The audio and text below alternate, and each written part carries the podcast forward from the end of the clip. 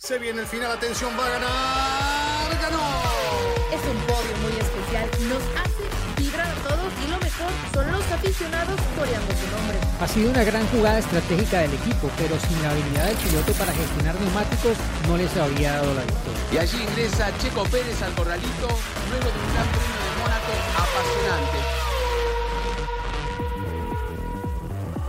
Fórmula Latina.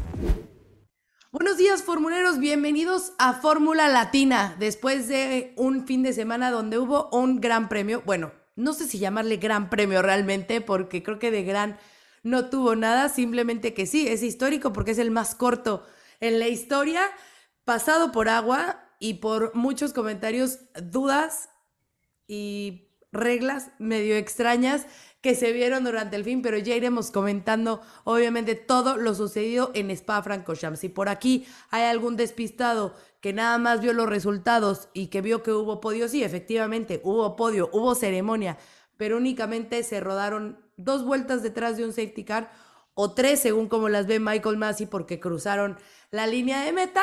Pero bueno, vamos a ir comentando todo lo que sucedió en ese loco Bélgica, así que directamente me voy a ir a ese país. Con mi querido Juan Fosaroli, que es nuestra estrella el fin de semana. Yo no sé si tuviste paraguas, te dejaron tener paraguas, porque hay momentos en los que no dejan tener paraguas si ya te secaste. ¿Y cómo viviste este gran premio? Tu vuelta y el, el suceso histórico que vivimos en Spa Francorchamps. ¿Cómo estás, Juan? Bueno, hola Gis, hola Diego, hola Cris, ¿cómo están? Y bueno, un saludo a todos los fanáticos de Fórmula Latina. Y así fue, ¿no? Eh, regresé a las pistas y con un récord, la carrera más corta de la historia. Eh, en vez de gran premio fue una gran farsa para mí, ¿no? Entiendo las medidas de seguridad, entiendo las razones, el razonamiento, podemos estar discutiendo horas de si la decisión fue correcta o no, pero también hay que pensar en el público y en muchas situaciones. Entonces se tardó demasiado, no iba a mejorar el clima, yo estuve ahí abajo la lluvia durante tres días prácticamente, entonces este, se va a aprender mucho de todo lo que sucedió, lo dijo el propio Michael Massey allí cuando habló con la prensa, eh, pero bueno, vamos a ir analizándolo aquí en Fórmula Latina. Lo que sí, eh, hay que reconocer que cambió mucho la Fórmula 1, ¿no? La última vez que estuvimos en un gran premio fue con Diego en el 2020 en Australia, que ni siquiera se, disputó, pero si vamos al 2019 es otra Fórmula 1 en el sentido no deportivo, sino de lo que se vive dentro del paddock. Uno dentro del paddock que es nadie. Directamente está afuera, no puede entrar a la sala de prensa, no puede hacer nada. Salvo en el TV Compound, que, ustedes saben que queda muy lejos. Y con lluvia, este, no es lo más cómodo. Igualmente, hay un viejo dicho que dice eh, sarna que pica, eh, ¿cómo sarna es? con gusto no, pica. sarna con gusto no pica, entonces no me voy a quejar, al revés, feliz. Eh, estaba como Mary Poppins con el paraguas por allí.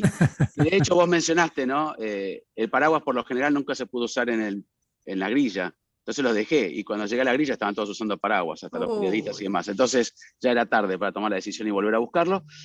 Pero sí, la verdad que parecía que iba a ser una de esas carreras en Spa que hemos visto, ¿no? Con mucha lluvia, me ha tocado muchas veces estar allí con un diluvio torrencial, pero bueno, vamos a ir hablando un poco de lo que sucedió, pero feliz de volver a la Fórmula 1 y como dije, eh, me esperaron con una carrera típica.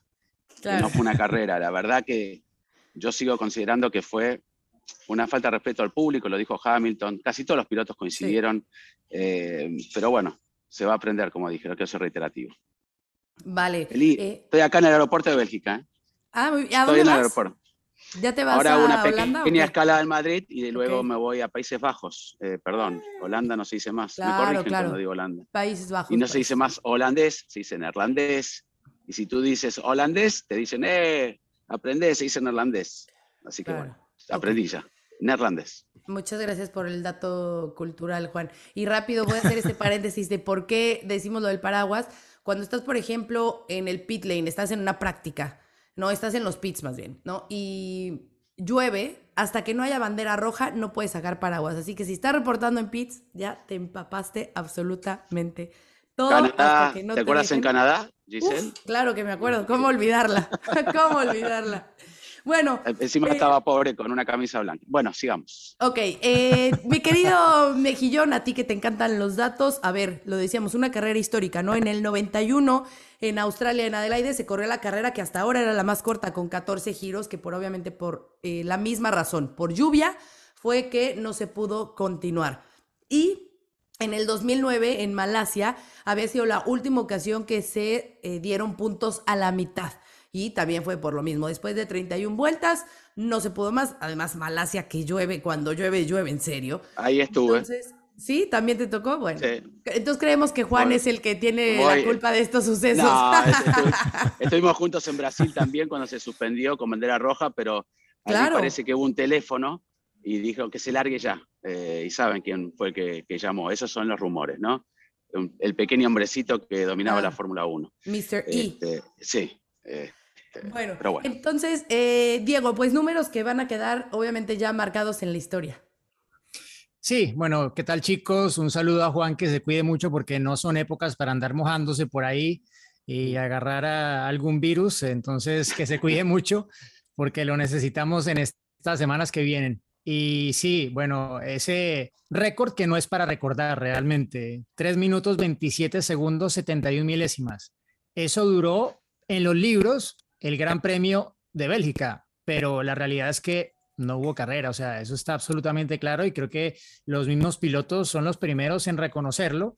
Eh, escribí un tuit pidiéndole a la gente después de que mm. eh, concluyera todo una palabra para describirlo y creo que las mejores o las que más votos tuvieron fueron la primera vergüenza, la segunda farsa, luego engaño, eh, fiasco, burla, estafa, ridículo.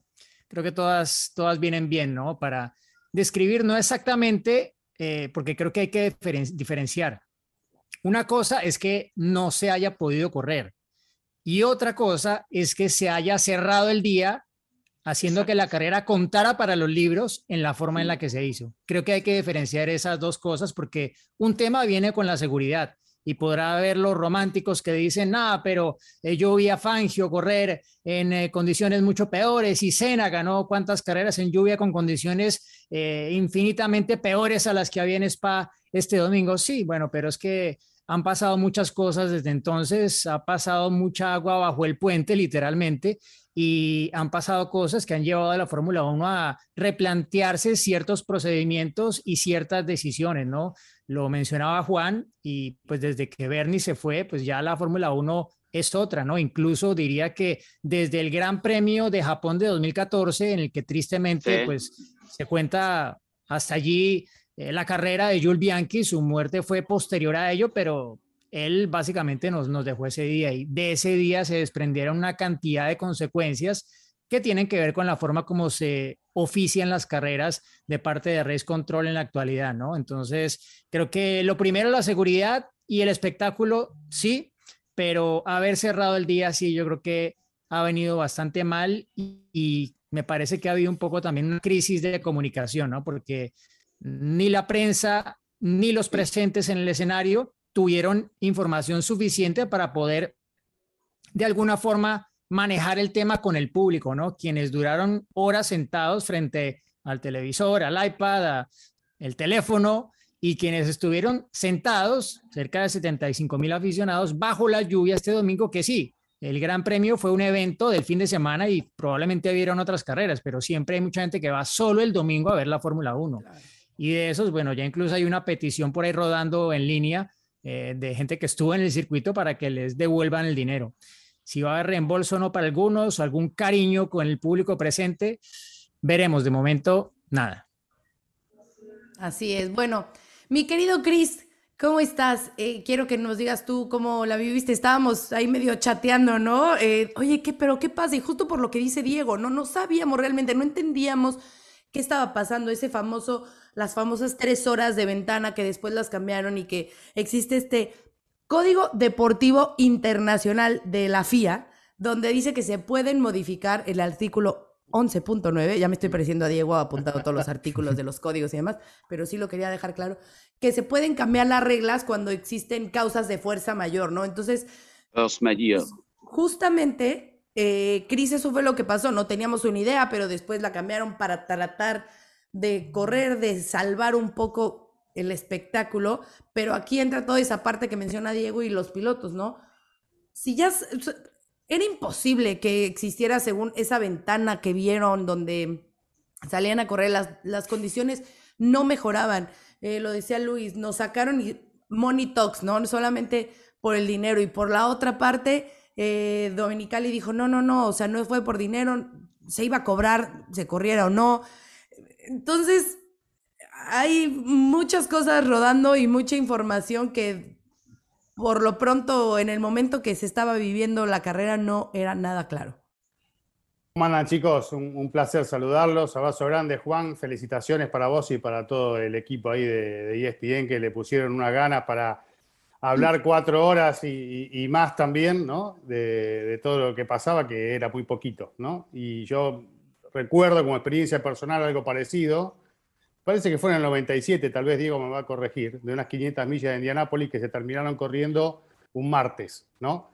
Eh, porque se postergó por lluvia el domingo para el lunes, después del lunes pasó para el martes, terminó haciéndose el día martes, ¿no? Y yo me quedé pensando en esa situación eh, y en lo estructurado que es la Fórmula 1, que si bien se está americanizando para algunas cosas, todavía sigue siendo bastante estricta en algunas cuestiones y, y está todo tan hilvanado de manera cautelosa que hace que tomar una determinación de esta magnitud sea muy difícil y no se animen o esté atada a, infinitas cuestiones que, te impidan tomarla, ¿no? Como la gente que colabora, que va eh, eh, sin cargo a colaborar a Donorem en el fin de semana y que al otro día tiene que trabajar hoy lunes, eh, entonces no podría estar en el circuito, como otros factores que seguramente se suman y son considerados. Pero, ¿por qué no aprender de estas cuestiones y ver más allá de que el pronóstico seguía siendo de lluvia para el día de hoy, por lo menos hubiese sido una, alternativa como para tener Gran Premio sabiendo que el próximo es a 300 de pico de kilómetros. No estábamos hablando de una locura, ¿no? Eh, y, de un Gran Premio que de repente tenés que trasladar miles y miles de kilómetros en avión, todo lo que tiene que ver con la carrera. Así que eso por un lado, me quedé con la ganas de que se haga un intento más por correr pero también entiendo, y a mí me parece justificado, porque muchos se ha criticado de por qué se esperó tanto, eh, y a mí me parece bien esperar, porque e, es lo que tenés que hacer cuando no están dadas las condiciones. Espera todo lo que puedas, porque eso es señal de que vos querés correr, ¿no? Entonces, eh, haber tomado una, decisión de cancelación anticipada no estaba bien. Y después coincido, hay un montón de cosas para hablar. La verdad que tengo ganas de, podría estar hablando a partir de este momento por espacio. Dale, seguí de todo lo que pasó. Así que, pero lo voy a dejar hablar a ustedes, pero comparto un poco lo que decía Diego, eh, de que sí, sí, Déjame ir por otro café, a ver, espérame. Dale, dale. Y, digo, y mientras se sigue secando Juan, que todavía seguro está mojado, eh, coincido con lo que decía Diego de que acá, y con lo que contaban ustedes también, ¿no? Eh, el principal problema y lo que más nos chocó a todos fue eso de salir eh, detrás del auto de seguridad para cumplir con ese requisito, para sumar la mitad de los puntos al menos, hacer el podio, me, tomaba la cabeza, se cargaban los pilotos entre sí, viste que hay testimonios, así que Norris lo viene a felicitar, excelente manejo, le dice a Verstappen, Verstappen se ríe, como que se lo tomaron todos a broma y eso le quita, ¿no? Seriedad un poco a todo esto. Me parece que esa parte hubo que tenían que haberla evitado, cancelado y, y se terminó y después vemos qué hacemos, ¿no? Eh, hay un dicho, ¿no? Que eh, no sé, bueno, si es en México, no sé si en Latinoamérica, pero de nos quedamos como novias de pueblo, vestidas y alborotadas, ¿no? Nos dijeron, venga, arranca, no sé qué, y de repente fue de, no, espérense, que mejor ya no, ¿no? Entonces nos ilusionan con que va a arrancar y a la mera hora ya no sea así. Creo que esa es principalmente la molestia, ¿no? Obviamente esperar, no creo que esté mal, como lo dices, Chris, no está mal, pensando también sobre todo en la seguridad, que es lo primordial para Fórmula 1. Siempre la seguridad va a ser el, movimiento principal, ¿no? Es como el eje donde se mueve la, la Fórmula 1, es la seguridad. Entonces, partiendo de ese punto, ok, esperemos a ver si existe algún momento en el que se pueda correr, ¿no? Entonces, sí desilusionó el que nos digan, venga, se corre y de repente no se podía hacer nada. Incluso por ahí hay unas declaraciones donde Max, cuando salen en las primeras vueltas de formación, que Max dijo de que no está tan mal. Y claro, bueno, Max, para ti que estás en la pole, pero todos los de atrás con todo el spray, pues era imposible. Y que después él dijo, incluso creo que estaban mejores las condiciones cuando salimos eh, a la primera vuelta de formación. Estaba mejor.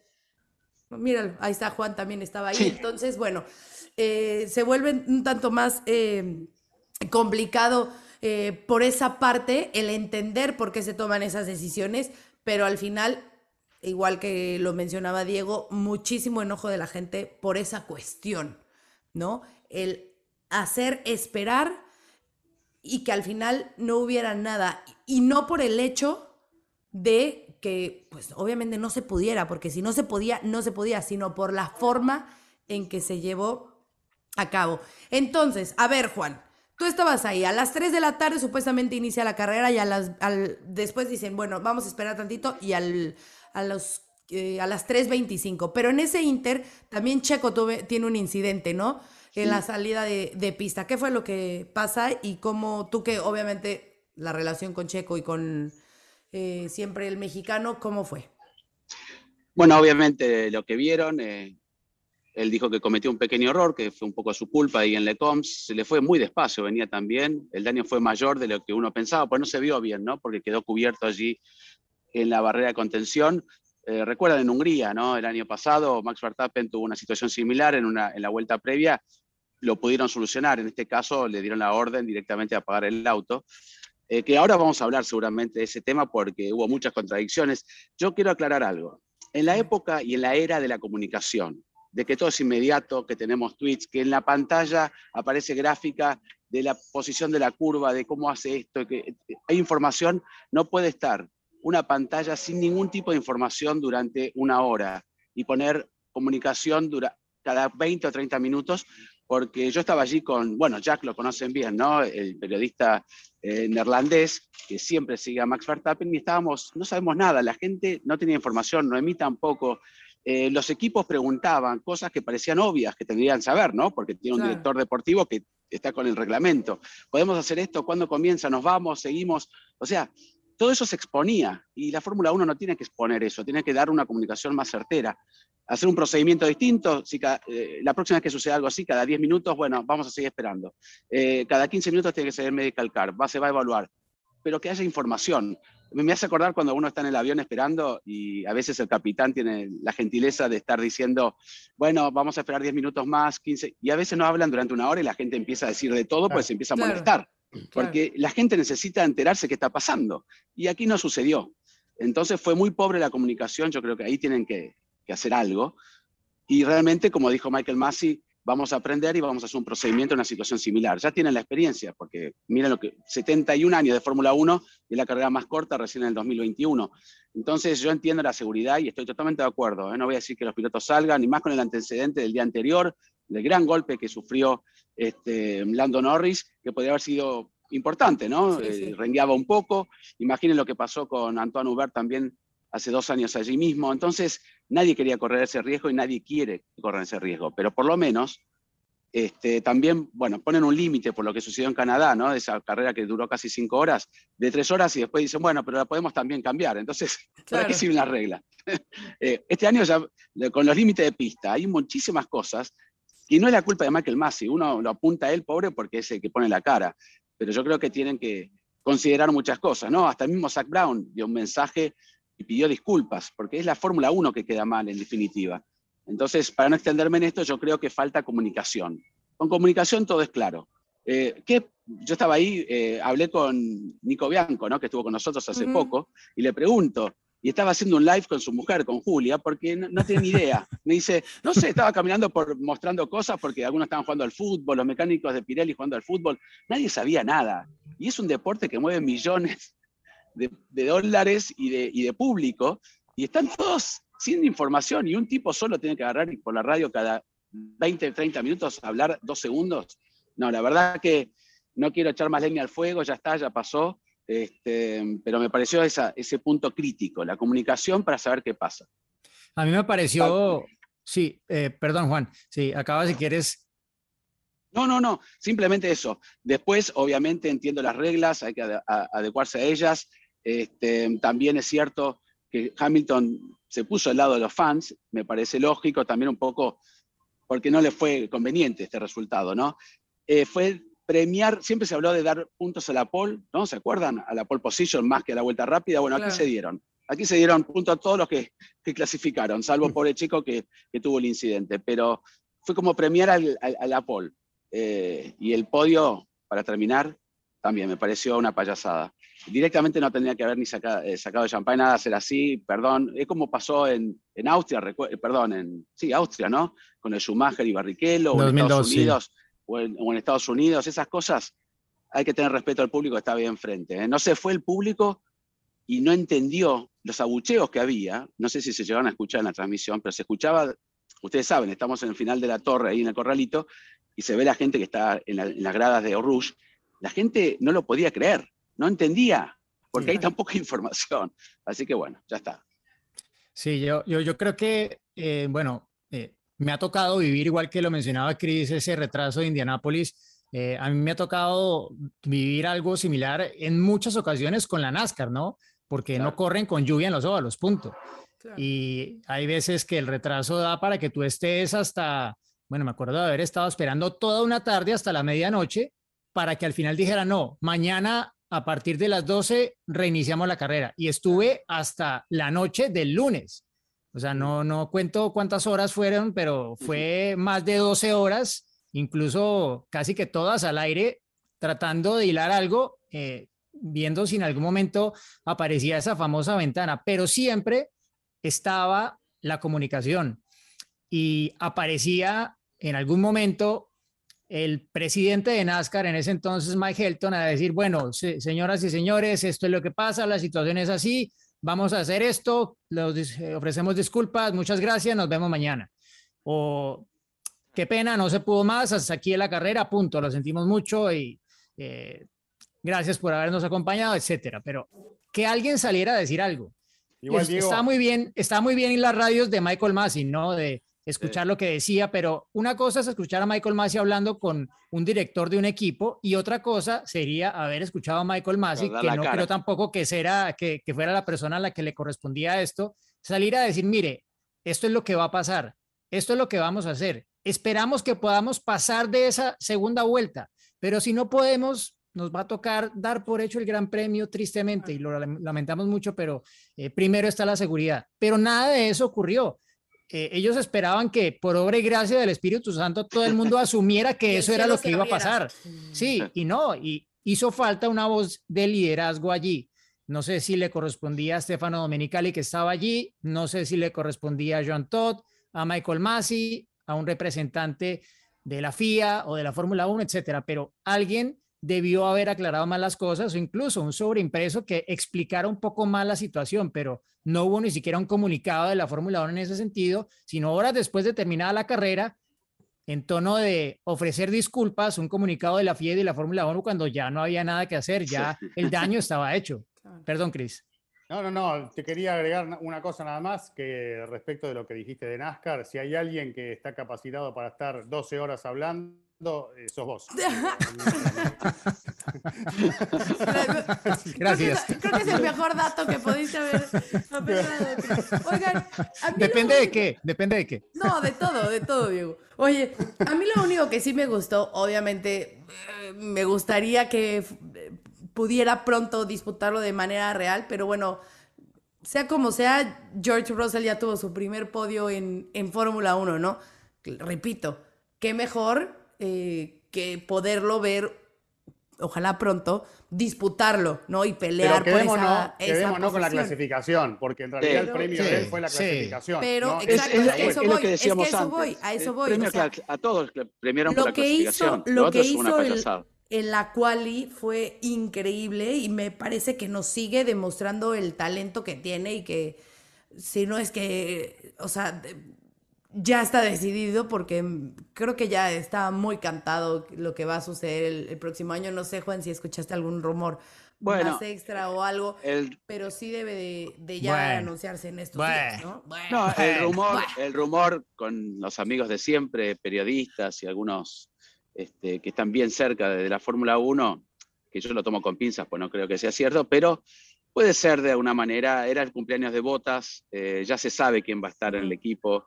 No era la mejor manera. El único que puede decirle a un piloto que no va a estar más en el equipo el próximo año es Ron Dennis, como lo hizo con Kevin Magnussen, ¿no? que se lo dijo el día de cumpleaños. Mira, Kevin. Ni siquiera decirle, mandarle un mail para un mail. claro. Eh, notificarlo. eh, claro, en el mail decía, feliz cumpleaños. Ah, bueno, pero también quiero decirte que no, como regalo no estamos Tu en el equipo. regalo, sí, sí. Entonces, eh, aportó mucho Botas al equipo y yo creo que se merecía, merecía perdón, otro, otro fin de semana, por lo menos en, especial en su cumpleaños. Pero lo que desarrolló y lo que demostró George Russell fue increíble, pero no hay que darle el mérito solamente a George Russell. ¿eh?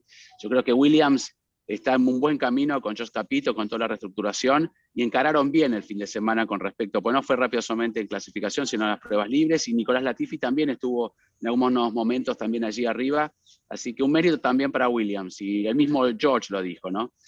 Pero yo quiero ahora sí con Telemejía, porque yo la verdad que estaba eh, en donde está el corralito, ustedes saben, corralito donde van la, y estaban todos bajo techo, yo trataba de salir de allí como se podía, este, y lo único que hacía también era escuchar un poco las comunicaciones, ¿no? Que había inclusive duda de si Checo podía volver, si no se podía, se lo preguntaban a Michael Masi, Masi decía, ahora vuelvo, enseguida te lo comunico y tardó cuánto tardó, ¿no? no o sea, no apareció Sí. nunca, de haber sido interno el comunicado, porque nunca más apareció la comunicación, todo el mundo.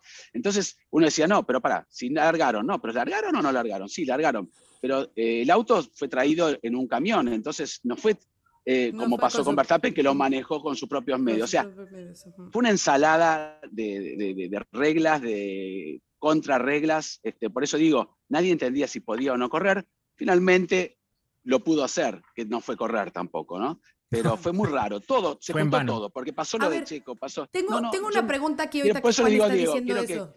Como vos me preguntaste lo de, lo de Checo, yo no lo entendí al final, y ni me interesó ya porque no, no, no cambiaba Sí, mucho, ¿no? no, Salvo que podría haber sumado puntos. Tenemos una pregunta de los fans al respecto, de la Ah, bueno, pregunta perdón, concreta. eh, de- Ahí se lo contesta. Diego entonces. Pero sí, creo que aquí la pregunta más bien debería de ser, o sea, esas lagunas que existen en el reglamento de Fórmula 1, o sea, ¿qué hacer con ellas? ¿Seguir sacando provecho?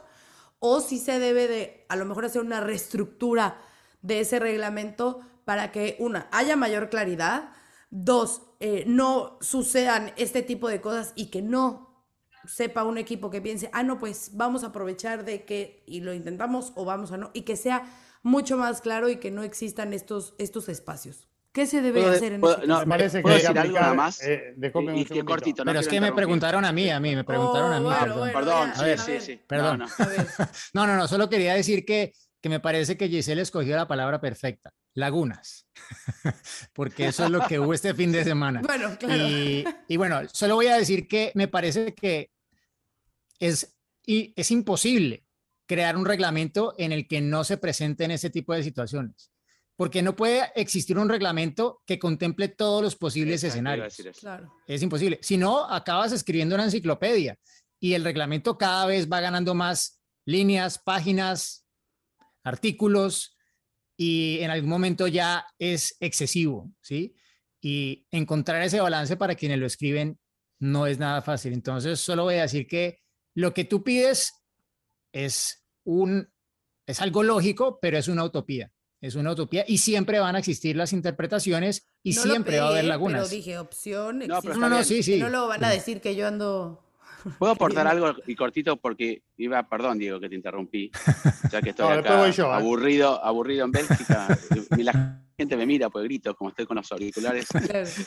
Eh, lo que dijo Diego es totalmente cierto. eh, y mirá la comparación que te hago. Una póliza de seguros, eh, los seguros se van agregando a medida que suceden los hechos, porque Ah. vos no planteás eh, como hay un seguro que es si se cae un avión arriba de una casa. Eso nunca estaba escrito hasta que pasó. O sea, eh, se cae un piano arriba de un señor, uy, seguro contra pianos arriba de un señor, porque eso, hasta que no pasa, no se puede prever, sino, como bien dijo Diego, sería así las millones de, de- de situaciones que podrían suceder. Puede contemplarse que una carrera de Fórmula 1 llueva, llueva, llueva, llueva, llueva, llueva y no se pueda correr, eso seguro. Podría ser un poquito este, eh, más amplio la mente de los que Pero piden entre el reglamento, código pero a partir de 11.9 ahora, de que lo puedas cambiar si existen eh, causas de fuerza mayor. por eso, a partir Bueno, de como ahora todos los seguramente- contratos. Claro, a partir de ahora seguramente va a haber un procedimiento y van a aprender de esto. Por eso digo, todos vamos a aprender de esto, pero la verdad que tienen que hacer algo y no va a pasar nunca más esto, olvídense, ¿eh? porque la próxima carrera, ¿a dónde vamos con lluvia ahora? ¿Qué tenemos? Brasil. Si que ah, ojo, ojo. puede pasar algo. Hay ¿eh? pronóstico de lluvia para Sandor el domingo, Juan. Cuidado. No, me lo dijo Jack, Mira, ahora, que está ahí al lado de la playa. Está al lado de la playa. hace, hace cuatro días te decían lluvia el fin de semana en la Fórmula 1. ¡Yes! Ahora te dicen lluvia el domingo en la Fórmula 1. No, no, por favor, no. A ver, Cris, por favor, adelante. Gracias, gracias eh, por dejarme hablar. Ah, está Cris, está Cris, dale, habla. Sí, ya, ah, Hola, Cris. Bienvenido a Fórmula Latina, Cris. ¿Cómo pues estás? Pues se asustaron al principio que dije que iba a hablar mucho y ya no me dejan hablar. Sí, claro. Eh, no, eh, respecto del tema que hablábamos recién, eh, me parece que el tema del sentido común es el que hay que aplicar, ¿no? Por supuesto que hay que seguir el reglamento y que respetar un poco todo lo que se va escribiendo con el pasar del tiempo y con las experiencias vividas, pero hay un momento, eh, y eso se aplica a veces también en, el automovilismo acá por esta zona del mundo, de que quede en determinadas circunstancias, queda criterio del comisario deportivo determinada resolución. Y me parece que ese es el concepto que hay que aplicar en este tipo de circunstancias, ¿no? Donde ya supera a lo que uno escribió esa situación y uno trata de ir por el camino más lógico de acuerdo a lo que está viviendo. Así que el sentido común me parece lo, más apropiado en este tipo de casos. Después, eh, yo no sé qué tipo de presiones lo quisiera Michael Masi en la selección argentina, porque la cantidad de penales que atajó este fin de semana no me quiero imaginar. De todos lados, le tiraban misiles y, y, lo tenía que atajar y tenía que tomar decisiones. Es cierto lo que decía Juan, que hay que comunicar más y hay que dejar más tranquilo, no solo periodísticamente, sino a todo el mundo, pero bueno, el mundo se informa a través de lo periodístico. Así que me parece que es el camino como para poder tranquilizar también a la gente que está del otro lado de la tribuna y después ser conscientes de que hay circunstancias que eh, superan a, todo lo que uno quiere hacer. Y acá no estaba solamente la cantidad de lluvia que no cesaba y que era permanente, sino que la falta de visibilidad, que había como una especie de niebla. Yo estaba cómodo en mi casa, pero vos lo contabas todo el tiempo. no, se, veía. Sí, estaba tapado. Claro, había niebla, las nubes estaban bajas, digamos que era muy peligroso. Eh, tal vez en otras épocas se hubiese tomado otro tipo de determinación, pero el tiempo y las épocas van cambiando. Y la gente hoy también es diferente a la de hace varias décadas atrás. Y creo que hoy no se aceptaría, en realidad no se acepta de la misma manera un accidente fatal que lo que sí sucedía eh, tiempo, tiempo atrás. Hoy, hoy, digamos que en el común de la gente, la sociedad no acepta una muerte igual que antes. Y, ya ve el tema de seguridad con otros ojos de lo que se lo miraba antes. Y me parece que eso hay que tenerlo en cuenta y también lo tiene en cuenta la Fórmula 1 a la hora de las determinaciones. ¿no? Sumando el tema de que hay que seguir trabajando en los circuitos para que no se formen esos ríos que cruzan la pista, porque ahí estaba uno de los principales problemas de no poder girar en, este circuito, eh, porque hay varios circuitos que drenan bien a pesar de lluvias intensas y no se forman esos ríos, y eso digamos que tranquiliza un poco. Y por otro lado, unos neumáticos que deben ser muy eficaces a la hora de evacuar agua, eh, como son estos de extrema lluvia, pero que todo ese agua que evacúan la, la desparraman en spray atrás y hace que se complique incluso un poco más a los que vienen de, lo que antes. Entonces, eso, claro, ¿cómo se soluciona? ¿Guardafangos? Eh, bueno, sí, puede ser, puede ser. Eh, bueno, por eso el safety car, pese a que iba mucho más despacio, no levantaba tanto spray y por eso Max Verstappen también tenía eh, una supervisión con respecto al resto. No, pero coincido con todos ustedes, y lo dijo Diego al comienzo, todo lo que mencionamos parte deportiva está totalmente este, claro y nadie lo critica, al contrario. A mí lo que me parece ridículo fue que se haya hecho una carrera. Estadísticamente eso es una payasada. Eh, que se ponga más adelante, que también es difícil con la Fórmula 1, pero ya hay muchos grandes premios que se han cancelado, es difícil volver ahí en otra época del año. El lunes se podría hacer, sí o sí, como bien dijo Diego en NASCAR, dar una solución o poner, bueno, se canceló, ¿no? Como pasó en Australia. Eh, test COVID positivo el jueves, se canceló el Gran Premio y chau, se acabó. No hay puntos para nadie. Eso hubiera sido un poco lo más lógico. Y reembolsar al público con el 75%, si vieron tres autitos locos girar un poco el día viernes y el sábado, pero darle algo al público, ¿no? Porque es necesario. Este, porque la frutilla del postre es la carrera. A mí qué me importa, bien dijo Diego, o sea, mucha gente va el domingo. Lo otro es como eh, un compensatorio o algo que ya tiene, pero vos vas a ver un gran premio, nadie va a ver un viernes de pruebas o clasificación.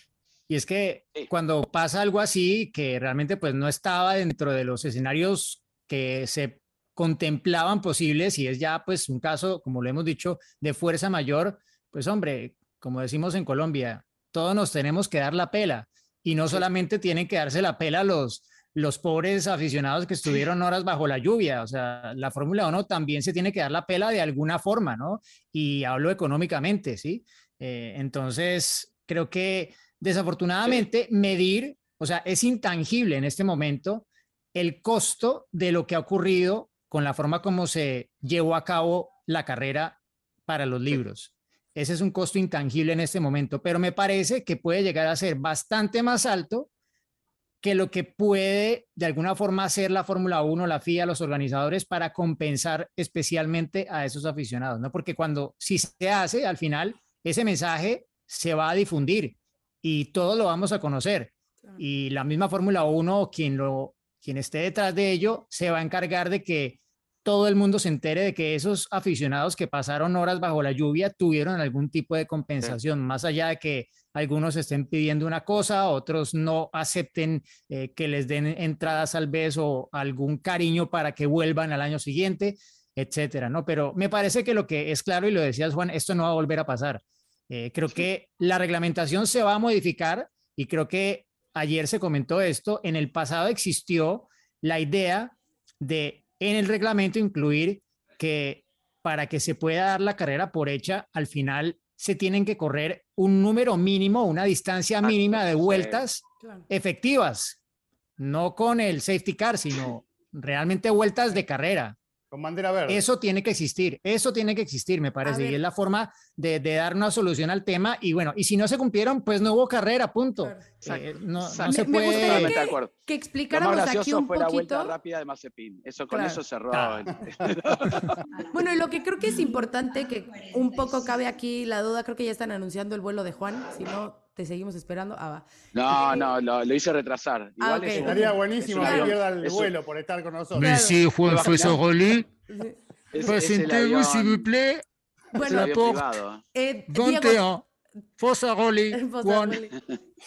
Eh, Diego, tú decías que es importante que exista a lo mejor un mínimo, ¿no? Que se tenga claro un mínimo. ¿Y qué fue lo que sucedió en esta ocasión? Bueno, pues se habla de que mínimo son dos vueltas para que ya pueda ser contemplado como un gran premio. Lo que Michael Massey explica es que se dieron tres vueltas porque cruzaron por la línea de meta en tres ocasiones detrás del safety car. A lo mejor aquí entraría esa parte de, de, lo que estás diciendo, Diego, y que no fuera, ¿no? Con el safety car, que fuera, que pudieran correr de alguna forma libremente. Y luego, Chris, en, la, en el papelito dice que dieron una vuelta. Pero ¿por qué se dice que dieron una vuelta? Porque cuando se determina que se, va a detener una carrera, se utiliza la clasificación de la vuelta anterior a la bandera roja. Entonces, por eso es que se está utilizando esa una vuelta después de que dieron dos vueltas detrás del safety car, pero que realmente pasaron tres veces por la línea de meta. Entonces hay mucha confusión en ese, en ese sentido. De hecho, Juan, no sé si, si, si, bueno, creo que no, no sé si pudiste entrar a la sala de prensa, pero varios periodistas dijeron en su momento, aquí hay un debate en torno a si la carrera realmente daría puntos o no, esto después de que había terminado y todo, porque aparece la clasificación con una vuelta y si es una vuelta, pues simplemente no hay Exactamente, puntos. Eh, entonces, eh, incluso la FIA colocó un tuit con los resultados, con esa única vuelta y lo borraron. Cuando empezaron a ver las respuestas, lo borraron. entonces, para que nos demos cuenta de lo complejo que, que, que ha sido el escenario, que ha planteado, pues, bueno, Cosas que yo creo que no pasaban por la mente de nadie.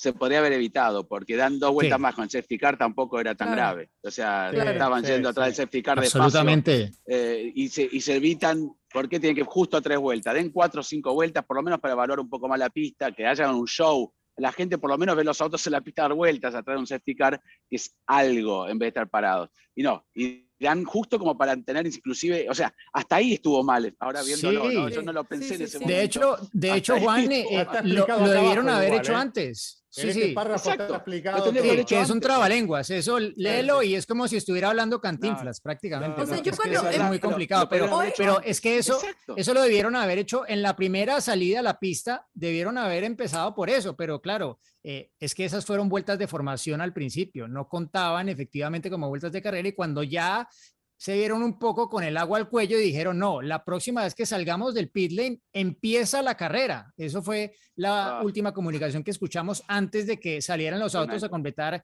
ese procedimiento Claro. que además me parece, ya en ese momento había mucha gente que sabía que probablemente ese era el escenario en el cual se iba a dar por concluido Y el Gran Premio. la cuenta regresiva de esos 60 minutos a la vez, ¿no? Apenas salieron a pista también. Era como una, una ensalada de Inclusive cosas. Sí, que- Alan Van der Merwe dijo que estaban mejor las condiciones, dijo, no está, Sí. o sea, era Sí. una cosa de locos. O sea, entonces la pregunta ahora es, para los libros Ah. de historia, ¿cuántas vueltas hubo en el Gran Premio de Bélgica 2021? Ahí dice una, Una. ¿no? Ahí Aunque dice. el mínimo sean dos, pero Sí, igual, tres, igual sea, que, ¿cuál fue el primer podio en la Fórmula 1 de George Russell? Pues ahí está la foto, Sandboard. En Claro. 20 años, ¿tú crees De que Bélgica, la gente se va a está. acordar de todo esto que estamos hablando aquí? Nada. No, el libro no. dice punto. Claro. Cuando Claro, vas a. Forix y, vas a retroceder 10 años y ves los resultados, ah, mira, hizo podio. Se puede. Y sale, digas que- sale el abuelo. Mejía. Sí, mijito, mira, esa carrera, pues sí pasó esto. Yo se lo voy a contar a mi nieto. Latina. Se lo voy a contar a mi nieto. Estaba ahí como un tonto mojándome, esperando un café del equipo Mercedes, que, que tuvo esa gentileza de acercar por Ah, lo menos siempre. un, un café y, y- y Qué- unos snacks a la gente que estaba qué toda mojada ahí. Este, Un café te dieron detalle. en cuatro horas. No, un, un café té llegaste. y un café.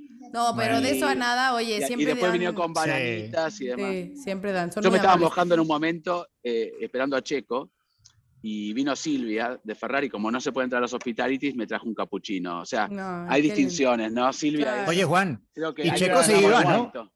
Checo one. se iba, ¿no? Él ya en su Se iba, mente, él se ya iba, se iba sí, para, y se Ya volvía a sí, casa. sí. Y ustedes conocen, más luego de esa frustración y de Claro. y que se vas a quedar ahí encima con esa lluvia y se estaba yendo. Y, y- y lo dijo Christian Horner un poco en tono de broma, pero lo tuvieron que llamar. Chico, no te vayas.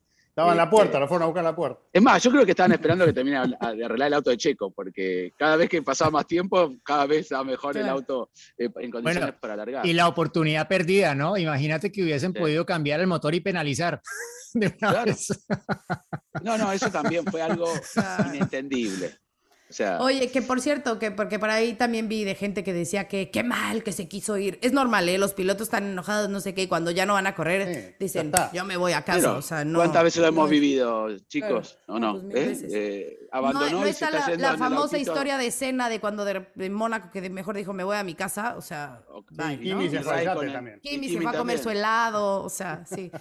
Oigan, eh, algo que es importante que mencionemos solamente por recordatorio, eh, que hubo cambios en el calendario de Fórmula 1. El Gran Premio de México se va a correr del 5 al 7 de noviembre para que lo agenden. Es un fin después del que ya se tenía planeado. Entonces, O sea que los boletos que sorteamos ya no, no tienen validez. no, claro que tienen validez, por supuesto, nada más que no, no, ya para está, una no, semana tenía después. la fecha, ya está. No, tú porque, tú porque quieres esos boletos, Juan, pero no, esos...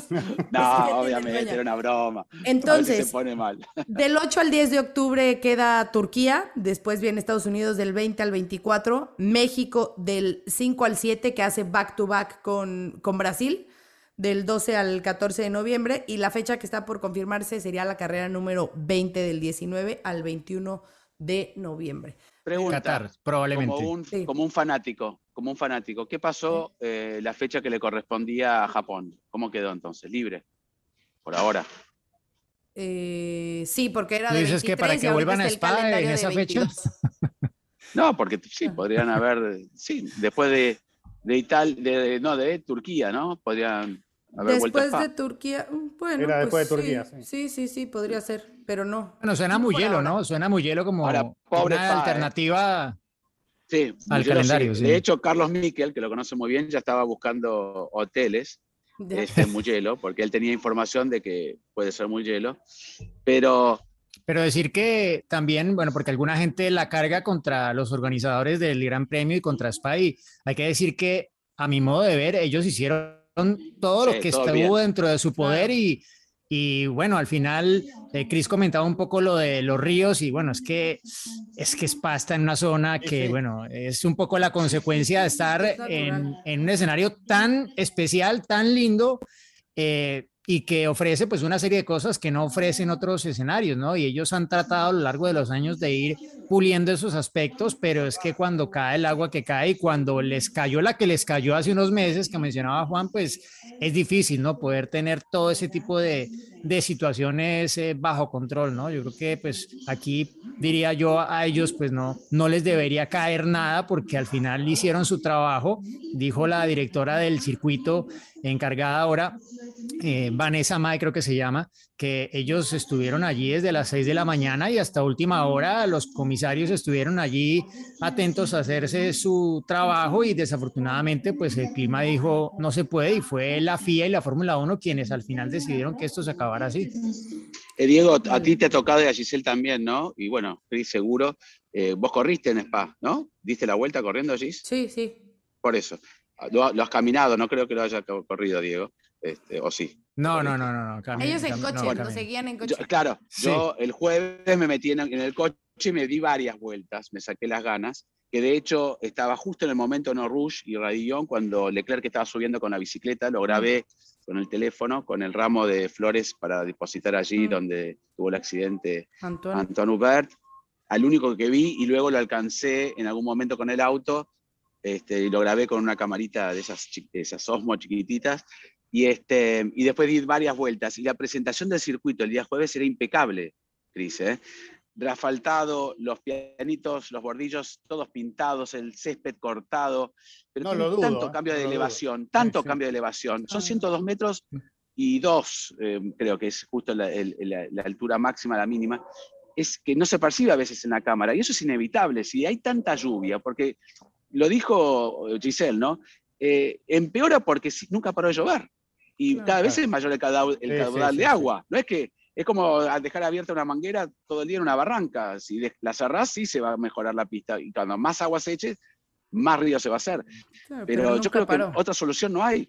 Pero por eso, porque todo es como un tobogán de agua, parece un parque de esos acuáticos cuando llueve. Pero yo no creo que sea una falla del circuito. ¿eh? No, no, no.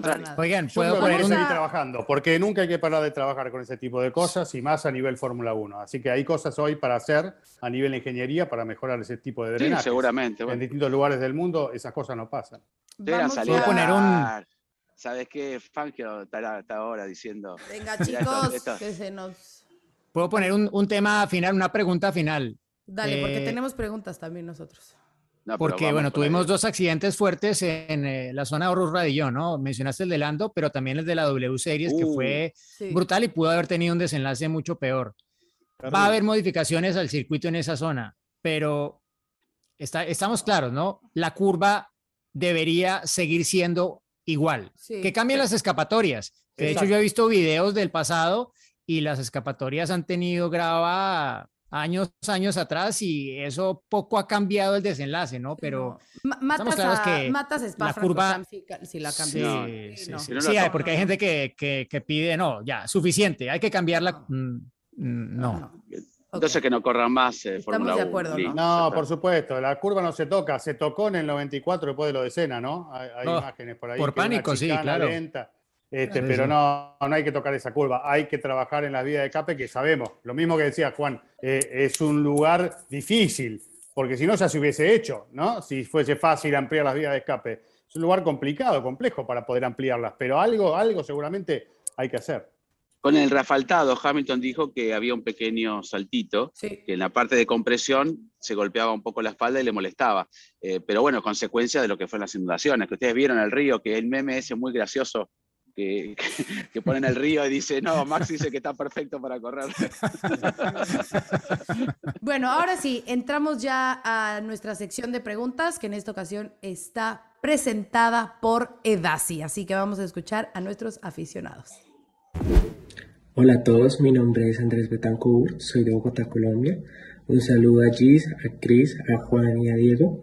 y mi pregunta es por qué dejaron correr a Checo Pérez en el recién pasado Gran Premio de Bélgica, puesto que antes de la bandera roja se dieron ya varias vueltas de formación y el carro del mexicano se encontraba en mantenimiento. Muchas gracias. Andrés, eh, saludo, gracias por tu pregunta. Bueno, el artículo 38.1 del reglamento, lo tengo acá, dice, cualquier auto que no complete una vuelta de reconocimiento y llegue a la parrilla bajo su propio su propia potencia no podrá tomar la salida desde la parrilla, ¿ok? Eso dice el reglamento, desde la parrilla, pero no dice que no pueda tomar la salida desde el pit lane, como ha sido efectivamente el caso, ¿no? Aparte porque en realidad, pues fue, ni siquiera fue una vuelta de formación, ¿no?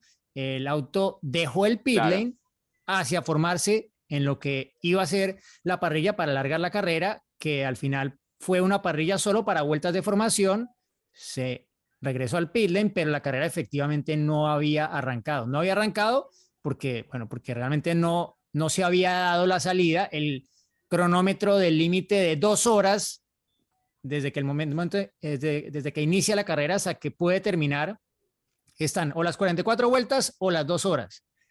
Y cada vuelta de reconocimiento extra se resta de esas 44 vueltas. Pero el cronómetro de las dos horas nunca inició la cuenta atrás hasta ese momento. Eh, se había iniciado el de las tres horas de la ventana en la cual se puede hacer la carrera, que ese por reglamento debe arrancar a la hora en la que está programada originalmente la salida, es decir, era a las 3 de la tarde, hora de Spa Francorchamps, hora de Spa, eh, y son tres horas, se acababa entonces a las 4, 5, 6, pero eh, fue justamente allí cuando llegaron los comisarios, lo que contó Giselle, haciendo uso del Código Deportivo Internacional y dijeron, paren ese reloj porque si no se nos va a agotar el tiempo para poder intentar hacer una carrera de una hora. Y justo una hora antes de que acabara el conteo, a las cinco dijeron, paramos el reloj y que nos quede una horita más porque luz había hasta más tarde. Ocho pero bueno, más o menos, ¿no? Sí, sí, sí. Sí, pero en esas condiciones un poco menos, ¿eh? Un poco menos. Sí, sí. Bueno, y, y, puntualizar que la respuesta inicial de Michael Massey fue, eh, pero es que Checo ya está fuera del sistema. O sea, ellos ya lo daban, ya no lo contaban dentro de los pilotos que iban a tomar parte de la carrera, pero era un asunto técnico, no necesariamente un asunto reglamentario y como todo, no, es una situación que nunca se había presentado y, obvio, muy hábiles en Red Bull, presentaron todo de tal forma que a Michael Massey le quedó muy difícil decir que no se podía. Y de hecho, mucho después escuchamos el mensaje de radiocomunicación, muy breve, diciéndole, sí, pueden seguir adelante, tal, como todos somos amigos, sí, qué bien. Eh, aparte estaba hasta acá Michael Massey, dijo así, que corre, Uno menos, uno menos. Además, un dato que, se lo perdió Checo porque no se pudo realizar el Gran Premio, que también cambiaron la configuración del ala trasera, ¿no? Con más carga y, iba a tener, uno imagino, una, una configuración del auto más adaptada al circuito. Pero bueno, esto es historia. Claro, y, además, y además la suerte que tuvo que se puso bandera roja porque recuperar el auto no lo podían haber recuperado nunca porque no hay calles internas, vino por la pista, o sea, se dieron toda la situación como para que haya un tiempo de sobra, creo que un poco más y le ponen, le cambian motor, todo, porque tenían tiempo para hacer todo. Armar y desarmar. sí. Yo creo, que, yo creo que lo pensaron, pero ya habiéndole metido el primer gol a Masi de, de, que los dejaran entrar a la carrera, ya dijeron, bueno, no, hasta aquí, hasta aquí, porque ya después está así, aquí nos brinca alguien donde se haga la carrera. Perfecto, bueno, vamos a escuchar nuestra siguiente pregunta. Hola, ¿qué tal amigos de Fórmula Latina? Yo soy Harvey y los saludos de Madrid, España. Y bueno, mi pregunta es por qué el Gran Premio de Bélgica no se pudo posponer al día lunes, como se ha hecho en otras categorías, por ejemplo en Estados Unidos, como la Indianapolis 500, en donde por lluvia se ha tenido que pasar al, al siguiente día. Bueno, muchas gracias y un saludo para todos. Bueno, Harvey, muy buena pregunta. Nos preguntamos lo mismo nosotros también. ¿Por qué no se podía correr el lunes? Pero no está contemplado, ¿no?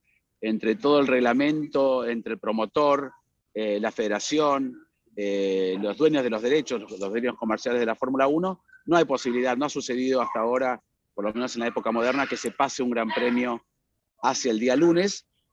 Tal vez en el futuro sería bueno que se contemple, si hay la posibilidad. Inclusive aquí el circuito próximo estaba bastante cerca. En el caso de que no sean carreras hasta otra, también habría el tiempo para hacerlo.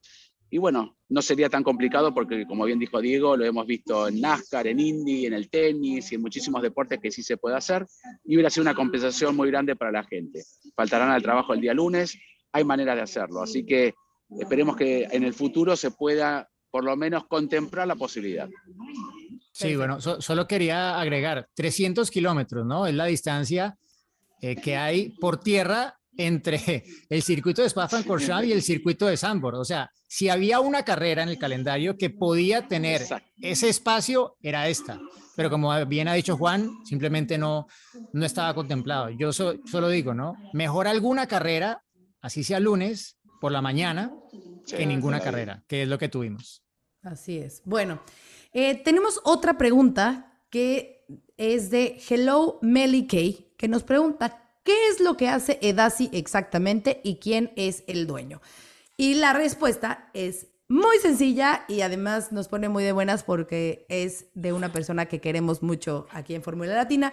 Edasi fue creado por Esteban Gutiérrez y su propósito para la marca nació para darles a los fanáticos de Fórmula 1 un lugar en donde puedan encontrar todos sus productos favoritos de manera accesible desde productos de edición especial hasta producto de todos tus equipos favoritos, Red Bull, Mercedes, Ferrari, McLaren y más.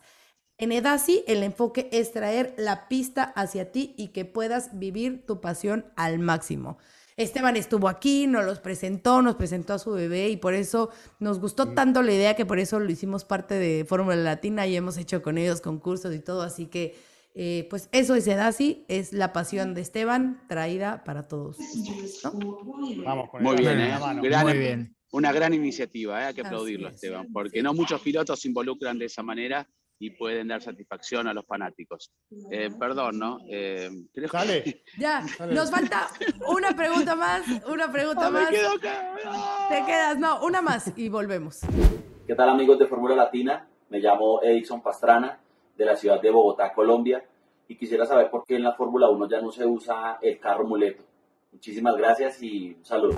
Hola Edison, gracias por acompañarnos como siempre y, por tu pregunta. Desde 2003 que no se utiliza el muleto, ese tercer auto que ponían los equipos a disposición, siempre de un piloto, ¿no? Se configuraba para uno de los dos pilotos y se usaba como alternativa cuando eh, separaba una carrera inicialmente con Roja y bueno, tenía la chance eh, eh, el piloto accidentado de subirse a ese auto y volver a alargarle el gran premio.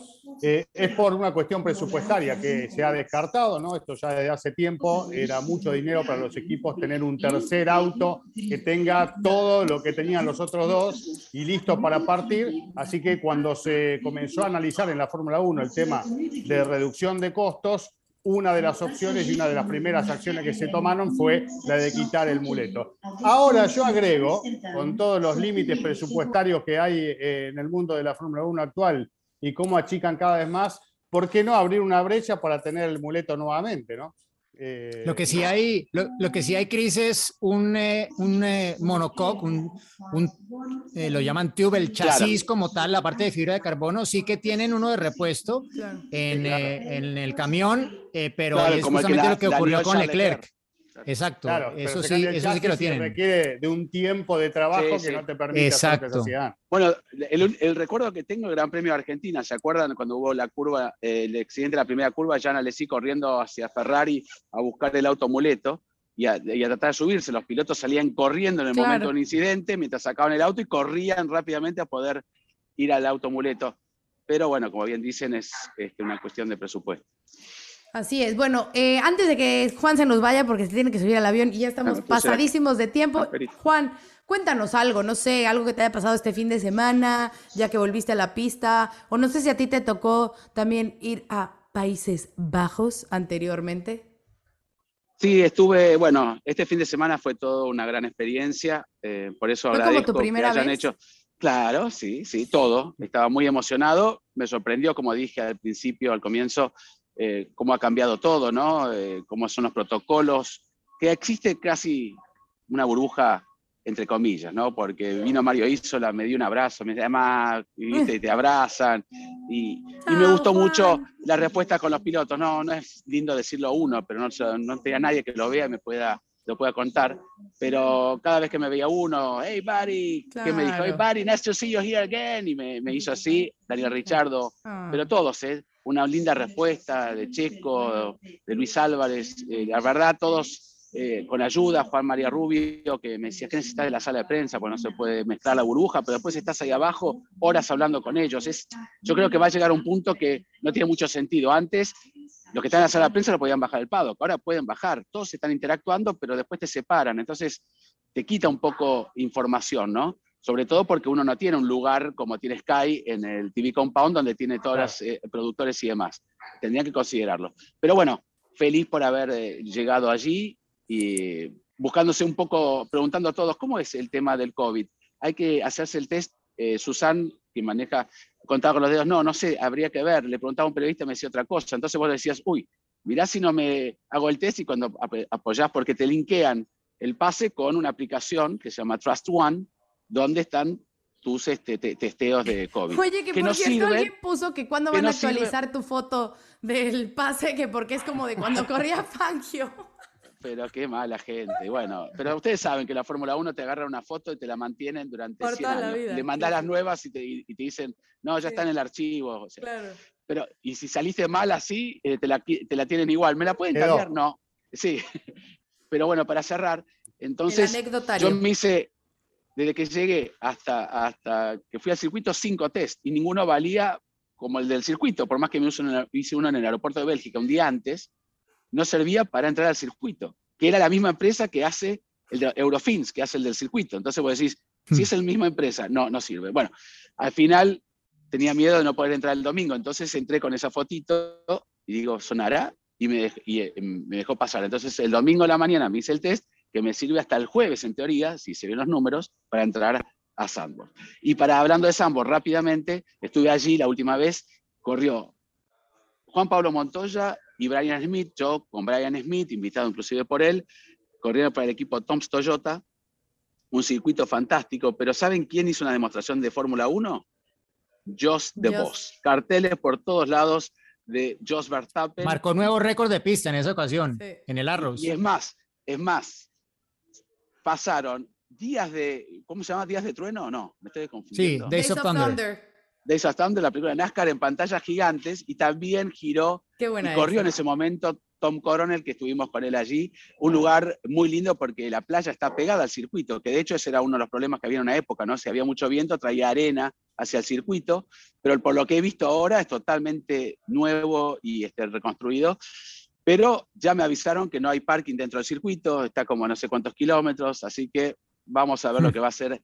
Dicen que va a estar colmado, no hay posibilidades Juan, prácticamente ni de viajar en tren, porque alguien me dijo, toma el tren, me dijo, Josh, eh, no, Josh no, perdón, eh, Jack, el, el periodista eh, neerlandés me dijo, anda en auto porque en el tren no vas a entrar directamente, por Te allí no pones, te usan pones tu autos. playera eh, naranja y formas parte de la Claro. ola naranja.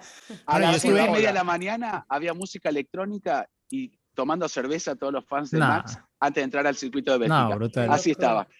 A las 2 de la tarde ya están todos desmayados en, en la tribuna y creo que la mitad se perdió la pole position de Max. Claro. Juan, hace Bueno. dos años una, una exhibición en el sandboard de, de Max que, que estuvimos allí porque coincidía con una cobertura Ah. que estábamos haciendo del Campeonato Mundial de, de Turismos eh, o el Ah, es cierto, es WTCR. cierto. Sí, sí, es estaba haciendo la exhibición allí Verstappen eh, con Gasly, que todavía estaba como piloto del equipo en ese momento. Y te digo, dieron dos vueltas, eh, tres veces durante el domingo. Estaba que no le cabía un alma al circuito. Para una exhibición, o sea, ni siquiera vueltas rápidas de bajar, no, nada, o sea, una exhibición ahí con los autos y se salió Max y saludó y está Olaf Moll, el colega de Jack eh, en la televisión belga, entrevistándolo, etcétera, pero absolutamente lleno y era también un evento organizado por este patrocinador Jumbo, que es eh, de los supermercados allí en, en eh, Holanda. Y claro, o sea, supongo que desde los supermercados daban entradas, entonces, o sea, imagínate, iba hasta el gato, o sea, toda está. la familia Ahí- iba. ¿Vieron va a dejar que el pasó avión. por detrás? ¿Vieron ¿Quién? el que pasó por No, atrás? no, no. ¿Quién era? Miren, miren. ¿Qué, qué Ah, un fan. tiene? Ah, los fans. sí, sí. Número claro. 33. Muy bien. Número 33. eh, Bueno. Fui a la- al fan zone y para hacer unas cosas este, para el programa GP1. Y pregunté cuántas gorras eh, se vendían de Max comparadas con la de Lewis Hamilton. Y la cifra, había una diferencia bastante grande. Dala, dala, ¿cuánto? No, no, me dijo Ah, eh, 20 a 2. Se venden, me dijo, pero, pero aquí no. había fila en el, en, en el stand donde venden merchandising de, de Red Bull, había fila para las gorras de... hay De un lado está la de Checo y de un lado está la de, la de de Max. Max. Había una fila enorme y para Checo, bueno, yo fui a preguntar Deja que lleguen a. México. Bueno, espérate, a ver, 45 México. euros. 45 euros, le dije, muchas gracias, una gorrita. Lo que último Sí. quiero decir es que lo que pasó en Bélgica fue por la maldición de Albert Fábrega, que se fue a Groenlandia con el Streamex y, Sí. y mandó la maldición ahí. que no se Y mandó, sí, claro. Bueno, mis niños queridos, los quiero mucho, valen mucho, pero el que señor Nos Juan tiene un avión que tomar y el tiempo se nos Sí, está y acabando. el tiempo aprima, ¿no? Sí, el tiempo, claro. Eh, y como aquí no tenemos el código eh, deportivo internacional para detener el reloj cuando queramos, esto se acabó. Nos vemos la próxima semana. Voy poniendo el risotto, Juan. Gracias, sí. Ah, sí, que se van a ¿eh? reunir sin Nos nosotros. vamos a ver, obvio, vamos a ir a comer afuera. Qué bien, qué bien. Bueno, Sí, sí, entonces ya que estábamos, bo- tío. bonus de bonus madrileños. Me voy con el español colombiano allí. Chao, Adiós. chao. Se viene el final, atención, va a ganar. ¡Ganó! Es un podio muy especial, nos hace vibrar a todos y lo mejor son los aficionados coreando su nombre. Ha sido una gran jugada estratégica del equipo, pero sin la habilidad del piloto para gestionar neumáticos no les habría dado la victoria. Y allí ingresa Checo Pérez al corralito luego de un gran premio de Mónaco apasionante. Fórmula Latina. Política y otros datos. Segunda temporada. Desaceleración del crecimiento. Tripular la nave del INE. Proceso electoral 2024. Política y otros datos. Escucha un episodio nuevo cada jueves en tu plataforma de podcast preferida. Un podcast de expansión. With Lucky Land slots, you can get lucky just about anywhere. Dearly beloved, we are gathered here today to. Has anyone seen the bride and groom? Sorry, sorry, we're here. We were getting lucky in the limo and we lost track of time. No, Lucky Land Casino, with cash prizes that add up quicker than a guest registry. In that case, I pronounce you lucky. Play for free at LuckyLandSlots.com. Daily bonuses are waiting. No purchase necessary. Void where prohibited by law. 18 plus. Terms and conditions apply. See website for details.